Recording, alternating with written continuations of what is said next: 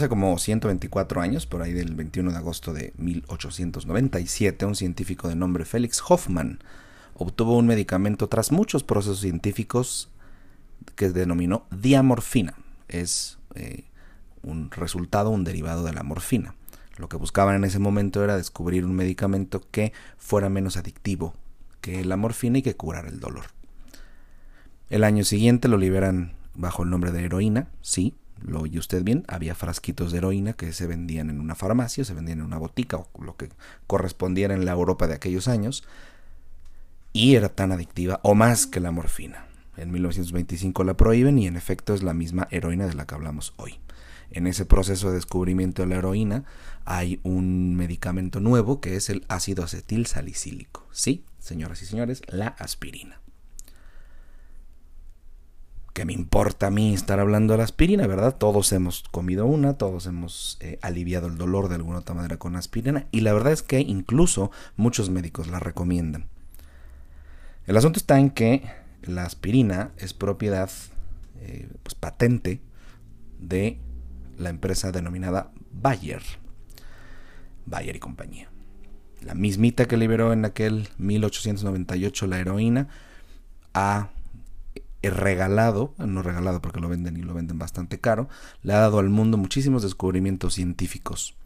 Esa misma empresa es la que en algún punto, y esa es una historia que tienen perfectamente escondida, la que en algún punto el gobierno alemán contrata dentro de los muchos científicos que tenía a su disposición por ahí de 1940, 41, 42, 43, lo tenían ya desarrollando eh, lo que vendría a ser la, el punto final o la L en la solución final, el famoso ciclón B. Muchos de los científicos negaron que lo hicieron, Bayer niega rotundamente que estuvo involucrado en eso. El ciclón B es el gas que se utilizaba en las cámaras de gases de los campos de concentración. Parte del mito y la leyenda, evidentemente no es historia oficial y Bayer evidentemente no lo aceptará jamás. Lo que sí acepta es que son los inventores de la aspirina, ¿no?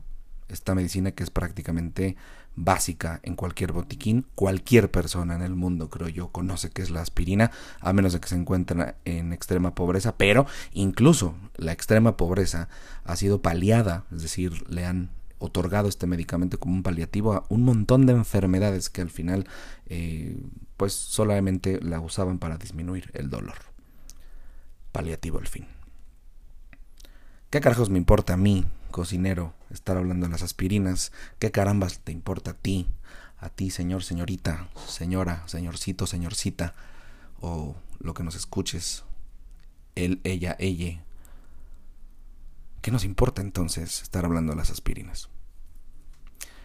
Pues resulta que el 14 de septiembre del 2016, la farmacéutica Bayer, la más importante del mundo, una de las más viejas del mundo, la que tiene presencia en las casas de cualquier persona, compró por 66 mil millones de dólares la empresa denominada Monsanto.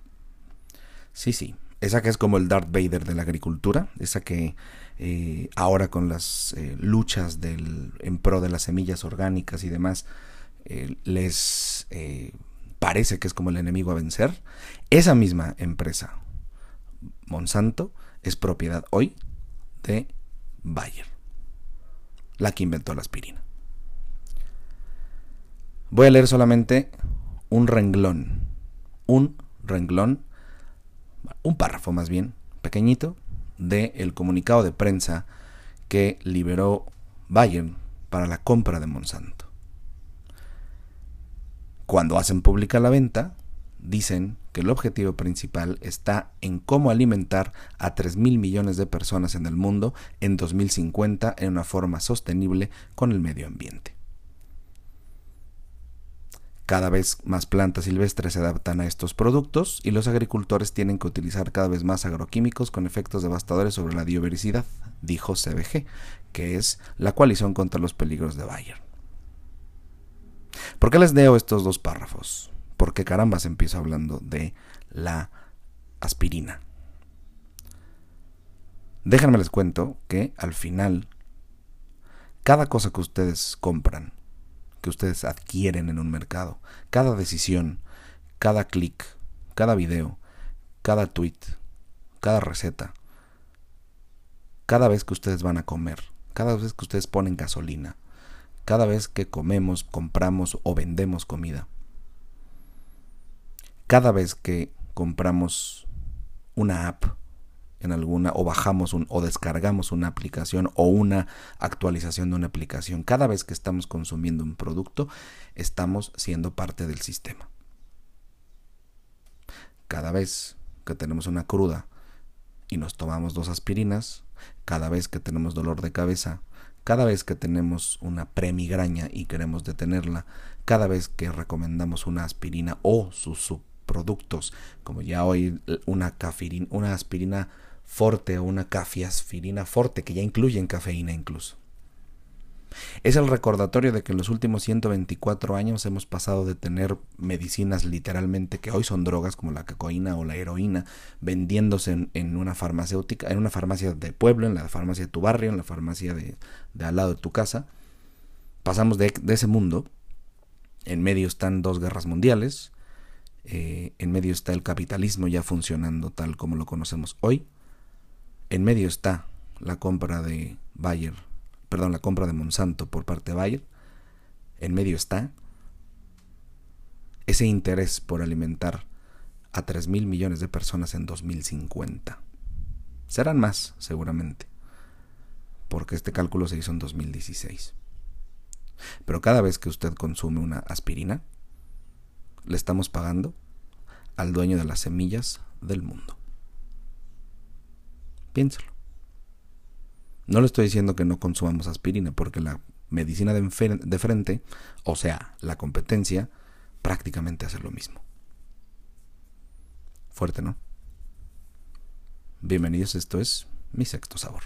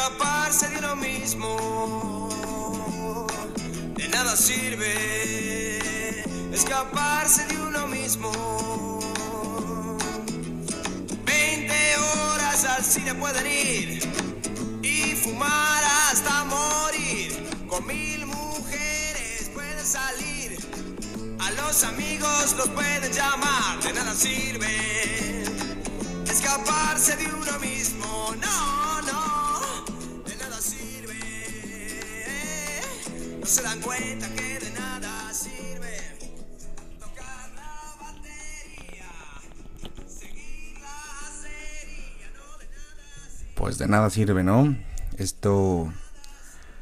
Así se llama la canción, de nada sirve de Morris en el álbum 30 minutos de vida. Unos datos bastante interesantes, ¿no? Para hacer, para empezar el martes. La verdad es que a mí lo que me gusta de esto es como una especie de, del efecto mariposa, ¿no? De pronto tenemos un montón de, datos y cosas en la mano que no nos no preguntamos ni la razón ni el por qué. Y hoy en, la, en, el mundo moderno, 124 años son muchos. Pero también parece que el 2016 al 2021 son un siglo también. No solamente por los cambios que ha habido en términos de, de, la sociedad y de la tecnología, sobre todo en eso, en la tecnología, sino porque ya en medio tenemos una pandemia del 2020. Es decir, eh, el mundo cambió radicalmente sus estructuras y son las farmacéuticas las que en realidad tienen el control de alguna manera, de alguna manera, ¿eh? no estoy diciendo que lo tengan, del, del mundo. Creo que ustedes se dieron cuenta, todos los gobiernos se alinearon de alguna manera a, eh, a los intereses por hacer una vacuna, a financiar una vacuna y a derramar dinero para efectos de vacunar el mundo entero nunca se había visto con tanta velocidad, es decir, en 1920 o en el año que haya tocado la, la, la, pandemia esta de la gripe española, nunca se había habido tanta velocidad para responder ante algo así. Es decir, siempre tardábamos años en lo que llegaba la solución, ¿no? Lo que sucede es que la tecnología hoy es maravillosa y lo que sabemos, lo que es legal, lo que se nota la luz. Sin embargo, los experimentos siempre han estado ahí. Insisto, los primeros datos de que, de que la, la aspirina o el ácido acetil salicílico es, digamos, uno de los productos que resultó en la creación de un producto heroico, como lo denominó Bayer en aquel entonces, que era la heroína. Pero nadie se iba a imaginar en ese momento. Hacían pruebas seguramente con gente y se sentía mejor y aplaudían, ¿no? Pero ahora, bueno, hay un, tema ético muy fuerte. Porque resulta que en realidad estamos eh, siempre rayando en lo bueno y lo malo, en lo correcto y en lo incorrecto. Hoy tenemos un sentido de corrección política amplísimo en redes sociales y de pronto a veces nos olvidamos de que ha habido de todos estos caminos que hemos recorrido para hoy. Es decir, hay una frase que a mí me gusta mucho que es la de el camino al infierno está lleno de, de buenas intenciones y creo que sí, ¿no? Y ellos querían generar una droga que fuera menos eh, menos adictiva que la morfina y resultó en algo peor, ¿no? Bayer, a través de la compra de Monsanto, quiere atender en 2050 la, el hambre de 3 mil millones de personas de manera sostenible con la ecología, dicen. que me encantan, la verdad, porque es como, como el diablo diciéndote, tú no te preocupes, tú come, tú bebe, tú ten sexo, tú, tú despreocúpate, que la vida te va a resolver. Y o que estoy aquí yo para resolverte. Es decir, te tiene la mano y te dice, yo soy el problema, pero también soy la solución. Y ese es el mensaje justamente de la compra de Bayer con de, de la compra de Monsanto por parte de Bayer. A mí lo que me encanta es la este símbolo de observar que alguien que tiene la enfermedad también te da la cura.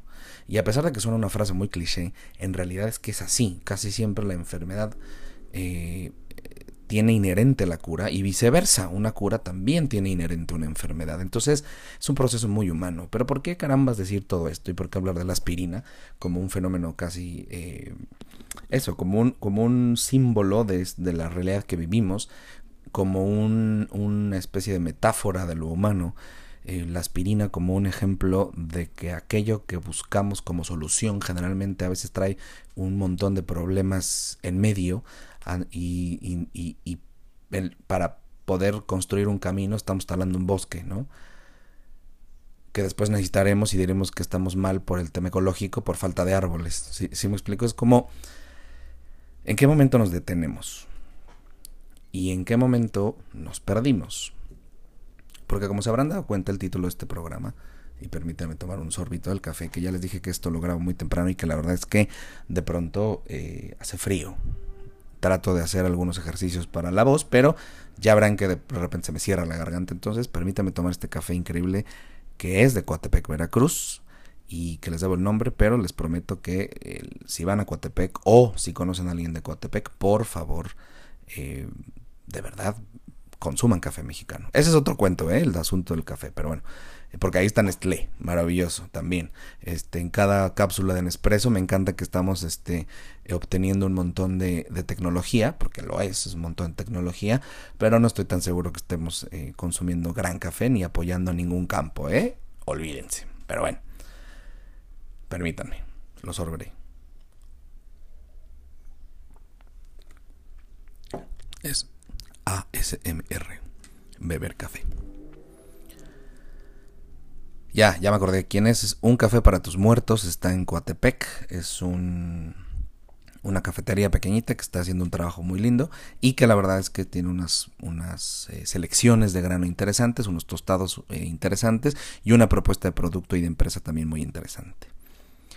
¿Por qué carambas nos importa Bayer? ¿Por qué caramba nos importa las aspirinas? ¿Por qué carambas decimos que es tan relevante tener estos hechos como en la memoria y en la memoria actual? porque resulta que vivimos en el país del maíz, ¿no? Y con todas esas frases que me encantan, que de pronto no soy muy este, fan de estarlas repitiendo, porque creo que a veces hacen más daño como esto, como eslogan eh, un poco patriotero político, como posturas ideológicas, filosóficas, que a veces me suenan estas frases de sin maíz no hay país, me suena a un nacionalismo bien rancio, me suena al PRI de los setentas, me suena a la CTM, me suena a esta, esta necesidad de encontrar héroes patrios que nos den gloria. Por eso no las digo mucho. Y miren que soy muy de frases, pero no, no las digo mucho. Y creo que uno de los puntos más importantes sobre este sobre tener claro de dónde viene el tema de Monsanto y esta necesidad hoy cómo se encuentra, es decir, Bayer que es la, la, la, que busca las soluciones a los problemas y Monsanto también busca soluciones a los problemas, en dos mundos aparentemente muy distintos, pero es que no lo están, los dos han sido perfectamente claros. El ciclón B, el gas del que les hablé, después se convirtió en pesticidas con algunos otros procesos. Estas son historias y son, son lecturas y son documentales y son eh, cosas que hay que irse informando y son rompecabezas que sin llegar a ser conspiranoico tenemos que ser bastante eh, pues, hábiles para poder ir como desmenuzando esta, esta realidad. Insisto, sin ponerse conspiranoico, porque de pronto ya hay mucha gente que cae en cosas extrañas seguramente Monsanto o Bayer tiene dinero metido en, el lobby mexicano para desacelerar las políticas públicas. Por supuesto que sí, eso, eso, eso ni siquiera lo tengo yo en duda. Eso no es conspiración, eso es una realidad, es un trabajo de las empresas hacer lobby político, pagar mucho dinero a los políticos para poder hacer cosas que de pronto dentro del marco de lo legal no son correctas, pero en el marco del ético tampoco. Entonces, sí, todo eso se resuelve con dinero. Capitalismo rampante, pero es que el mundo siempre ha sido así. A veces les llama de otra manera, ha sido feudos, ha sido este capital, en fin.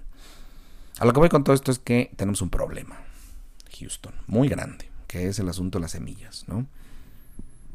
Vivimos en un país que le ha dado al mundo una muy buena cantidad de semillas endémicas, por así decirlo. Mesoamérica ha permitido o ha eh, liberado, le ha dado al mundo de manera prácticamente generosa semillas tan importantes como el maíz, los frijoles, la calabaza, el chile y el tomate. En resumen, es la milpa, ¿no? Esa milpa que todos se llenan la boca en, las, en el Conservatorio de la Cultura Gastronómica de México, esa misma milpa que se ha convertido varias veces en estandarte de, de libros, de menús, de de, congresos, eso mismo que a veces utilizan como una especie de, de, símbolo medio extraño y un poco oscuro respecto a la identidad mexicana, ¿no? Al final es un sistema agrícola, un sistema agrícola de origen mesoamericano que constituye o que contiene seis elementos particulares, los que ya les mencioné, la columna vertebral maíz, frijol, calabaza, chile, tomate y calites, estas hierbas que crecen de manera silvestre y que de alguna manera están eh, nutriendo el campo y tienen un funcionamiento simbiótico, tienen un, es un microecosistema que eh, cada milpa es un espacio en sí mismo, es un microuniverso de un montón de cosas que están sucediendo ahí, que no es nuestro caso hablar de hoy, pero sí que tenemos que tener conciencia de que, al menos en términos eh, agrícolas, el origen está aquí, las semillas, de todo eso que les dije, y en términos simbólicos, en términos culturales, en términos metafóricos, también. Por lo tanto, la responsabilidad más grande que, del, que tiene algún país o alguna cultura respecto a estas semillas, insisto, maíz, frijol, calabaza, chile y tomate, pues es mexicana, ¿no? La responsabilidad es México. Más allá de estos nacionalismos y proteccionismos y, pleitos respecto a la identidad mexicana, que si no es, que si el perdón, que si antes de 1521, o sea, eh, por hablar en las clases de historia del cuarto de primaria, antes del periodo de la, de la caída oficial de México Tenochtitlán, que por cierto, estamos celebrando 500 años este año, eh, que no se les olvide eso. Y se los digo porque al final para mí ese es el inicio de la construcción de México como lo conocemos hoy. Yo no pido, yo no, yo no exijo que me pidan perdón. Yo lo único que exijo es que pensemos dónde estamos parados. Y ahí es donde estamos parados, en esa confusión. Pero en el camino, insisto, como se los decía con el tema de Monsanto y de Bayer, pues en el camino cometes un montón de errores, ¿no? En el camino de construir una solución o tener una verdad o tener una una pues sí, ser algo, una, eso, una solución para el hambre, para, para la pérdida cultural, para, para los delitos, para, para lo que sea. O sea, para solucionar algo en el camino vas ensuciando cosas, vas perdiendo otras. Insisto, la responsabilidad de haber cuidado esas semillas desde inicio y tener la protección como, iba a decir como perro, pero suena muy López Portillista, sino la protección a ultranza, muy salvaje y tremendamente encarnizada de esas semillas debía ser de México. El mayor de los problemas lo tenemos con el maíz porque es algo muy evidente, es la punta del iceberg, es la semilla que es columna vertebral finalmente de ese sistema agrícola denominado milpa y que en el camino pues ha generado o, construido una cultura desde hace 3.000 años o más. Eh, si esa semilla no la tenemos perfectamente regulada, protegida, si no tenemos un genoma, un, un germoplasma bien cuidado, es decir, si no tenemos esta seguridad y alimentaria y estos marcos legales que protejan el cultivo de maíz, eh, si en medio tenemos también un tratado de libre comercio que prácticamente obliga a México a introducir o a importar eh, uno de cada tres maíces, ¿no? antes eran uno de cada cinco, cuidado, ahora son, ya para estos años estaremos por, la ruta que tenía el Tratado de Libre Comercio y la firma que se hizo hace un año y medio, hace, sí, año y medio, dos, eh, sobre la renovación del, del, Tratado de Libre Comercio de América del Norte, exige a los países que nos... Eh, el comercio de productos. Nosotros también le tendríamos que mandar otros bienes eh, a, a, Estados Unidos y Canadá. Sin embargo, pues uno de los más graves es nos están mandando maíz al país de origen de la semilla, a ese que tiene fundamentada su cultura en eso, a ese que dice que sin maíz no hay país. Entonces son estos contrastes muy mexicanitos, ¿no?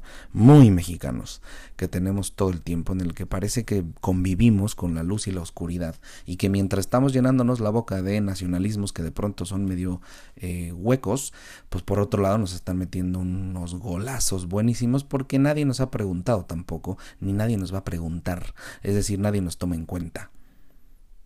Y luego están en medio los cocineros que se, que se invisten ¿no? de, de maíz y, y verdad. Hay otros muchos cocineros, cocineras, fundaciones, eh, empresas, eh, restaurantes, eh, organismos públicos, organismos privados que están dedicados sinceramente y que tienen una vocación y una devoción hacia la protección de esto. Pero, insisto, las herramientas son esas, estamos compitiendo contra ese monstruo que se llama Bayer que inventó la aspirina. El intro de este, de este episodio no, no es otra cosa más que el reconocimiento de nuestro rival. De ver quién tenemos enfrente. De ver con quién estamos peleándonos en el ring. El ring, o sea, el espacio donde estamos peleando, y una vez más tomaré un sorbo de café ASMR. Claro, gracias. Y de fondo escucharon algunos perros y mi silla tronando. El intro de este programa, insisto, es el reconocimiento de nuestro rival. El ring es el espacio y las condiciones con las que jugamos hoy condiciones que tiene que ver directamente con la historia de Bayer, tiene que ver con las intenciones de Monsanto y por lo tanto eh, su venta a una de las empresas más importantes del mundo en los últimos 150 años.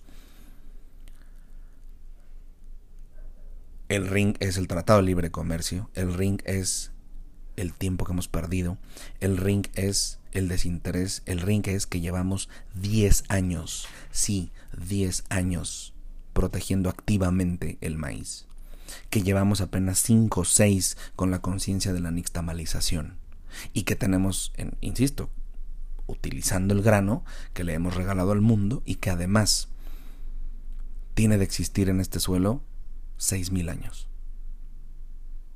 Ese es el ring. Esas son las condiciones del juego. Ahí estamos jugando. Y la intención de este programa es de verdad decir, por eso el título, somos hijos del maíz transgénico, porque ya lo somos. No, no es el apocalipsis, ni tampoco estoy diciéndoles que que pena y lamentémonos todos y vayamos todos a dormir. No, lo que estoy diciendo es que, como siempre lo he sostenido, que el 50% de la cura está en reconocer la enfermedad. Y no estoy diciendo que te vayas a salvar, no, lo que estoy diciendo es que hay un proceso de curación, es decir, la identificación del cáncer, que es en estricto sentido la enfermedad más mortal, y todos los tipos de cánceres que hay, porque una vez que está prácticamente es un volado, porque incluso la misma solución, las quimioterapias, las radioterapias, en fin, el mismo tratamiento, la misma cura mata o produce más cáncer, ¿no? O podría producir más cáncer. El 50% comenzó con haber reconocido qué tipo de cáncer tienes y dónde lo tienes. Y de pronto, si decir no hay solución, pues clínicamente hablando, la obligación de cualquier doctor es decir no hay solución.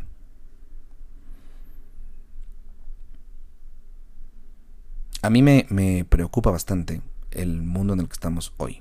Y me preocupa que la, la, la trendiconciencia, es decir, la conciencia en redes sociales, este activismo de tweet para afuera, es decir, esta, esta actividad eh, que parece consciente, pero no sabemos en realidad eh, cuánto cuánto ejerzan de conciencia todos los días esas, esas personas que son tan, que enarbolan el asunto de la protección de los productos mexicanos o los productos endémicos, independientemente que sean de México o no, que lo pueden hacer con otros países.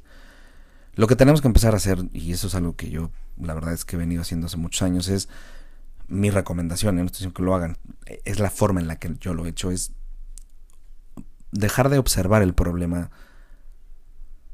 dejar de, dejar de poner nuestra atención en el problema y un poco voltear a ver la solución.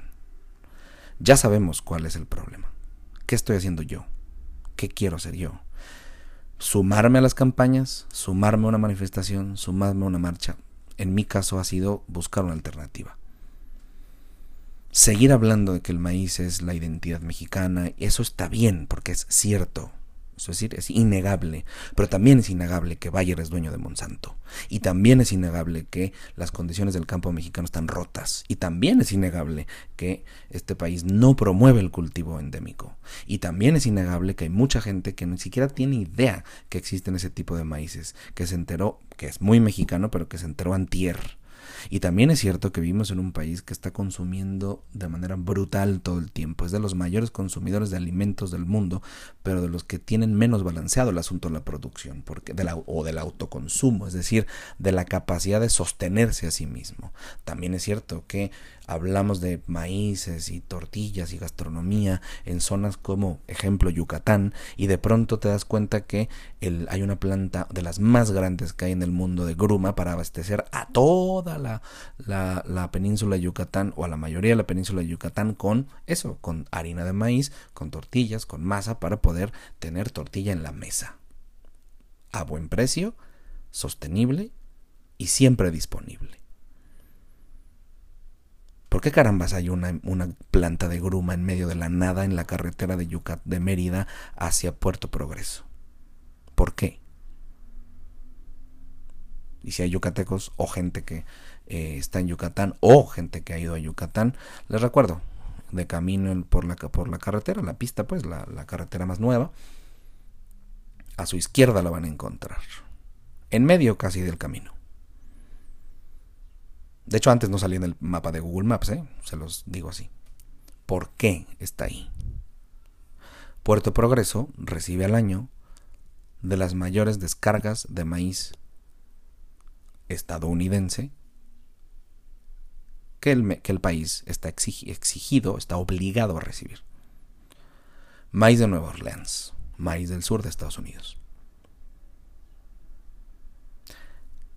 Es impresionante y es muy simbólico también saber qué es eso, la realidad que existe. Esa planta de gruma está puesta en medio de la nada y al lado no tiene ni un solo cultivo de maíz. Comprarán de manera simbólica y casi como una especie de dádiva hacia las condiciones del suelo yucateco. Eso es lo que vivimos todos los días las tortillerías que están abriéndose todos los días, no es el molino Puyol, no es el, el, el maizajo, que hacen un trabajo extraordinario y que lo han hecho durante mucho tiempo y que les ha costado su curva de aprendizaje para estar donde están. Claro que sí. No es Fundación Tortilla, no es la, el Senado de la República, no es eh, los viajes de oro de, aro de Orea con el tema de maíz, no eh, veracruzano, no es lo que se haga con guerreros del maíz en, en, en Coahuila. No es solo eso. Es reconocer que estamos en una situación que es mucho más grave de la que nos gusta aceptar. Y perdón por decírselos así, pero hay veces que parece que solo estamos limpiando. Que lo único que tenemos que hacer, o que nos podemos hacer, es limpiar un poco las llagas ocasionadas por tanta quimioterapia y radioterapia. Es decir, cortar o limpiar un poco las consecuencias de esa supuesta cura que parece más enfermedad.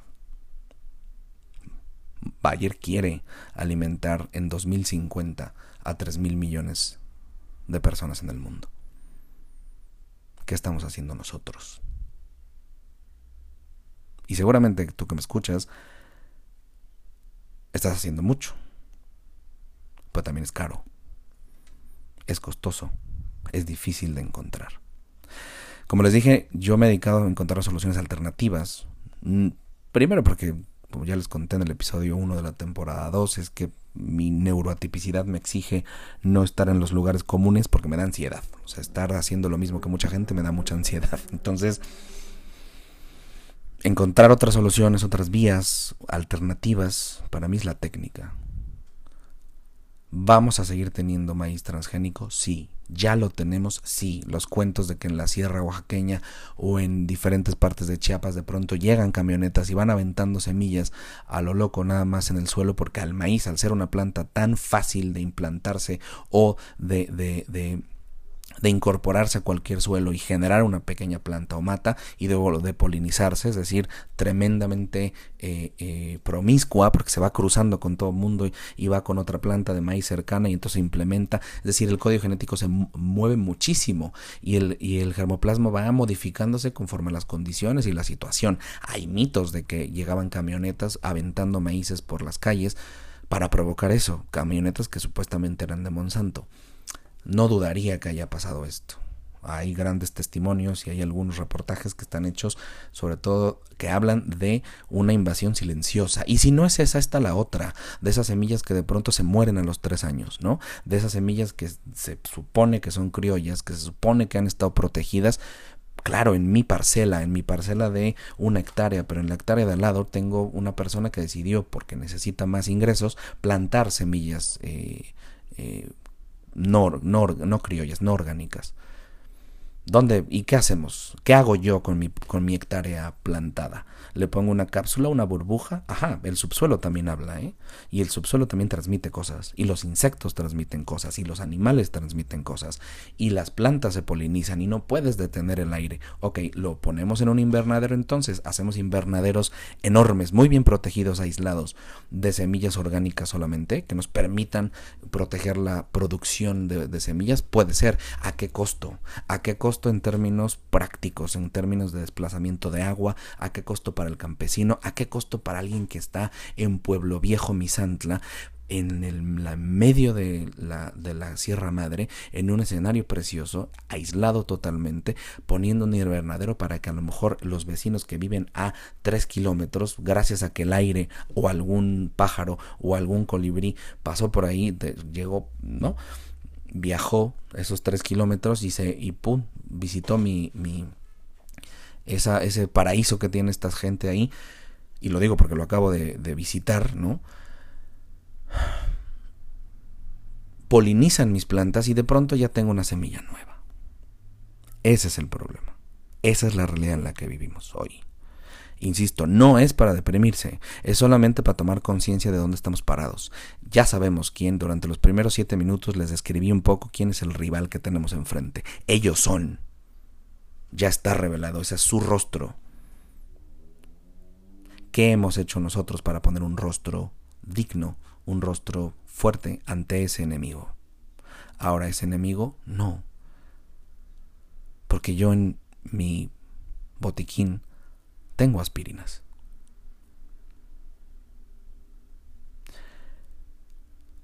La postura es nada más reflexionar cuáles son las posiciones de cada quien, las, los postulados filosóficos, el origen de sus, de sus acciones.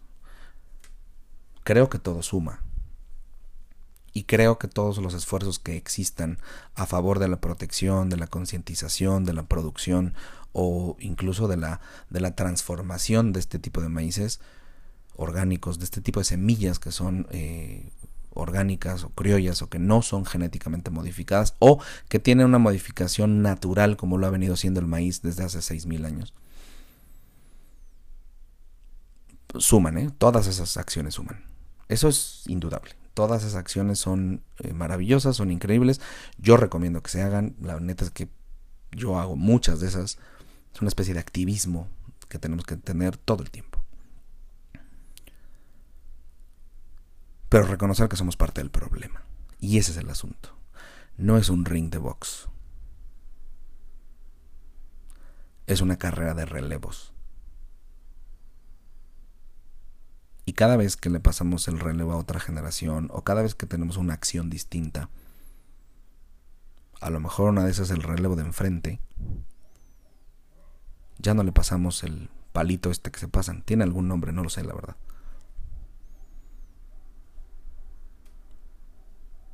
Y se acabó la carrera. Porque sin eso no puedes seguir corriendo. Monsanto es uno de nuestros relevos. Es decir, la figura del ring de box de verdad se convierte en una carrera o un maratón con relevos. Duro. Durísimo porque cada vez que alguien se detiene a tomar agua, te rebasan otros tres o cuatro por enfrente e incluso aquellos que parecían gente de tu equipo se convierten en tu competencia. Falta mucha comunicación.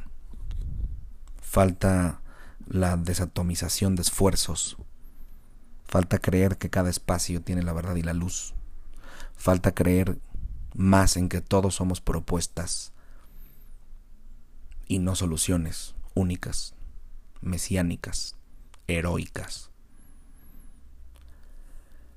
Insisto, desde mi punto de vista, desde mi labor siempre ha sido salirse un poco de ese cuadrado, de esa caja, y pensar que una vez entendida la enfermedad que tenemos, una vez entendido cómo está provocado todo eso y cómo participo yo en la provocación de todo eso, es dónde puedo yo intervenir en el campo, por ahora no, no soy campesino, no soy agricultor.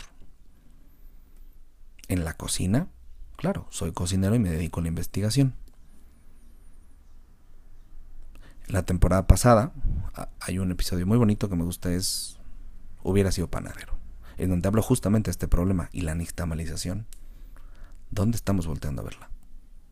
Sí, sí, hacemos ya muchas tortillas, sí, ya se están protegiendo maíces, sí, en qué momento estamos trabajando sobre el asunto de nixtamalizar, es decir, de transformar los granos, por una sencilla razón, porque necesitamos seguir comiendo masa y tortilla de buena calidad, que tenga ciertas condiciones para nuestra vida, no solamente en términos nutrimentales, sino también culturales. Y ahí les va una peor. Desafortunadamente o muy cínicamente, yo sé que ya estamos prácticamente con una batalla perdida, que es esto es inminente. Las semillas llegarán. El camino que planteó Bayer fue en 2050. En 2016 dijo, yo quiero alimentar al mundo de manera sostenible y, un poco, como bien lo pone ahí, responsable, entre comillas, con el ambiente, pero... Ya saben en qué año. 2050 alimentaremos a 3 mil millones de personas. ¿Cómo? Trataremos de que sea lo mejor posible, pero lo haremos. ¿Nosotros dónde estamos viéndonos en 2050? Como mexicanos, como sociedad. Mi ruta es la nixtamalización. Transformar las semillas aunque sean transgénicas. Empoderar a las personas que saben nixtamalizar para poder exigir más y mejor maíz. Saber que existen cosas o, técnicas que debemos aprender para transformar semillas, aunque sean de esa calidad. Nosotros estamos, sí, México estamos trabajando en eso y fue una ruta muy larga la que tuvimos que pasar, incluso pasar primero por el sexto sabor y luego llegar al asunto del sistema madre de nixtamalización porque era muy difícil para mí comprender todo este proceso. Había que reconocer justamente ah, en dónde estábamos jugando, en qué espacio y con quién batallábamos o si batallábamos o no, y cómo íbamos a dar batalla o cómo íbamos a insertarnos en esta carrera. Cada quien decide. Desde el consumo, desde la producción, desde la conciencia, desde la comunicación y la difusión, también eso es importante, de tras acompañar, tras informarse más y mejor, tras tener más conciencia, meterse a cursos, estudiar, ser, ser crítico con la información que nos presentan, saber diferenciar también cuando alguien está montándose en un discurso y cuando alguien tiene realmente necesidades ulteriores, es decir, competirle en 2050 justamente esta vocación de Bayer por alimentar al mundo a como de lugar, ¿no? Pues bueno, eso es cómo estamos metidos en todo este ajo es lo que nos da la diferencia para poder llegar a ese 2050 con algunos maíces en nuestras manos. ¿Somos hijos del maíz? Sí. Sí, sí lo somos. Eso es indudable. Lo llevamos en la sangre. Pero yo me cansé de decirlo. Lo que estoy haciendo es vivirlo. Actuarlo reconocerme como ese hijo del maíz, heredero del maíz, y con una responsabilidad enfrente enorme. Bueno, no nos pongamos tristes. Este es el episodio número 2 de la temporada 2. Wow, estamos ya avanzando y como les dije, feliz de poder volverlo a hacer. Muchas gracias por estar escuchando. Y me voy a despedir con un mensaje que no es tan alentador, pero que es la verdad. Y como se los dije, soy congruente al menos en esa, no sé si cinismo o exagerada visión a largo plazo que, que me hace preocuparme una cosa. ¿Se acuerdan que les dije que el maíz es la columna vertebral de la milpa? ¿No? ¿Saben cuál es el problema? Que a mí más me preocupa realmente no es el maíz, o no es solo el maíz. Es que si con el maíz apenas empezamos a hacer algo antier, es porque no nos dimos cuenta que el tomate, el frijol, la calabaza, los chiles, prácticamente están perdidos.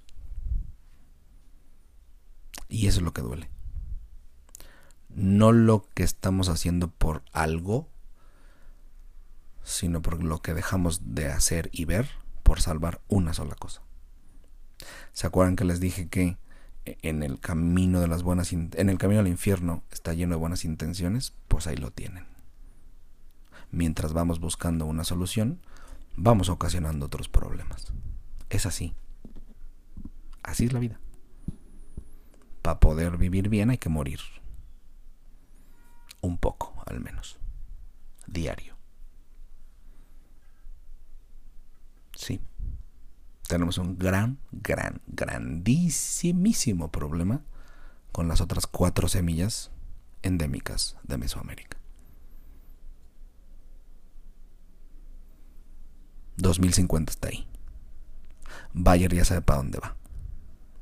Vayámosle poniendo solución a nuestras diferencias comuniquémonos un poco más y vayámosle poniendo nombre y apellido a las acciones que tenemos que ejecutar hoy para llegar a ese 2050 que nuestro rival o nuestro competidor o nuestro compañero de relevos